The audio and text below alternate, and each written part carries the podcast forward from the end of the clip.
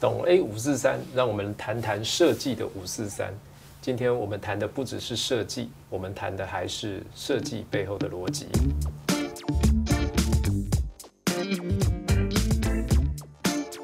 怎么去面对？我真的想不到要怎么去面对，因为我自己都没有想好。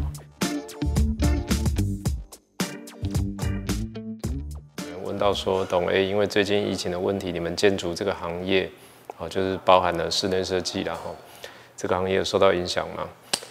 嗯，基本上吼，在我们这个行业啊，我们渐渐都听到吼，各行各业都会有有一些影响哦，尤其是我们是做餐厅跟饭店，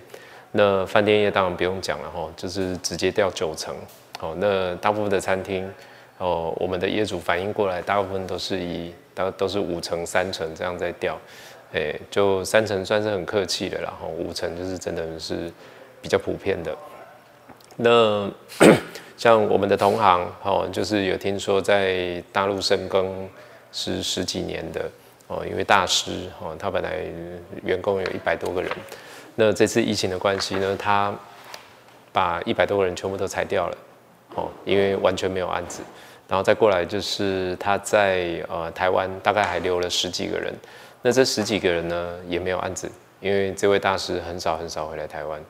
哦，所以呢呃在这个当下，其实我们有一些还有持续有案子在进来，其实我们也都觉得阿弥陀佛了哈，也很感谢大家的支持与爱护这样。那基本上哈呃像这个问题啊，我们就常会想哈，就是说呃。我们到底怎么去面对，然后或者是要怎么样去去遇到这样的问题，我们该怎么解决？然后，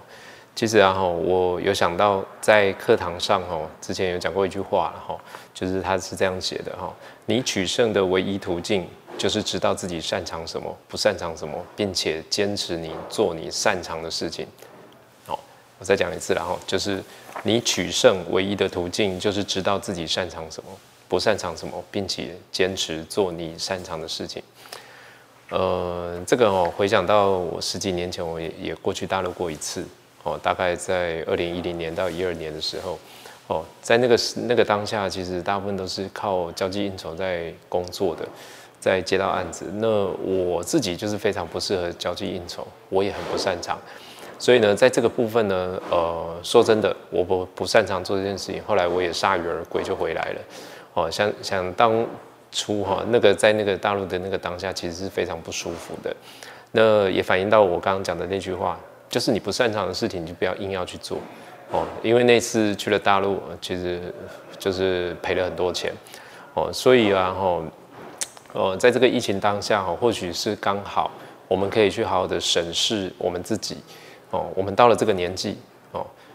我们应该重点是在于说。呃，其实我们都知道我们会做什么，而且我们也很会做东西。就是在这这个事情发生的时候呢，呃，不要说这事情了哈，就是说我们都会认为我们自己是无敌的，我们自己都认为我们会很多很多的事情。什么事情就是哎，我们再多一下，这个再弄一下，这有什么难的？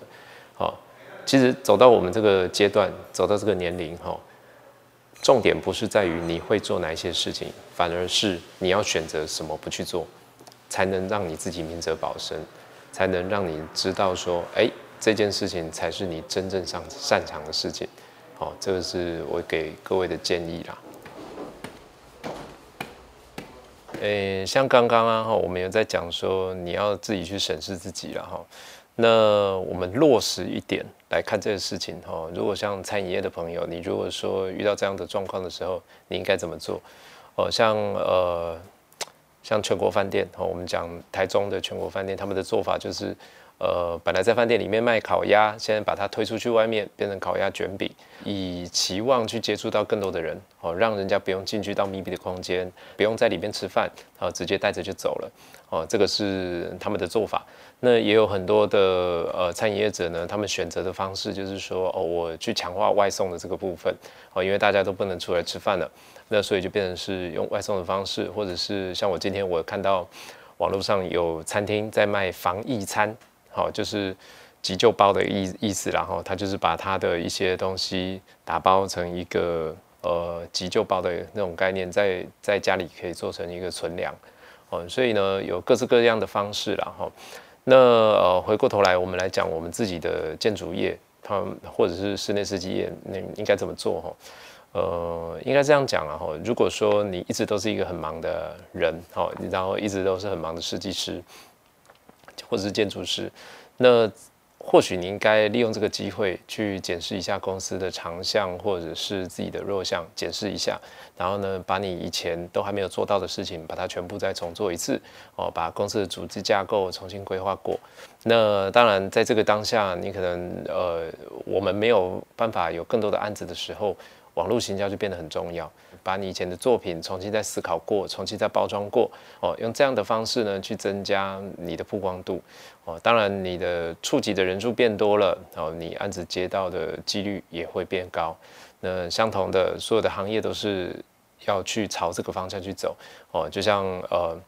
那个亚马逊，或者是呃像一些网络的商城，其实都非常的欠人。为什么？因为网购变得很发达了。那或许。这个方式是可以提供给各行各业的朋友哦，在这个期间哦，你可以去思考，可以去往前走的一个方向，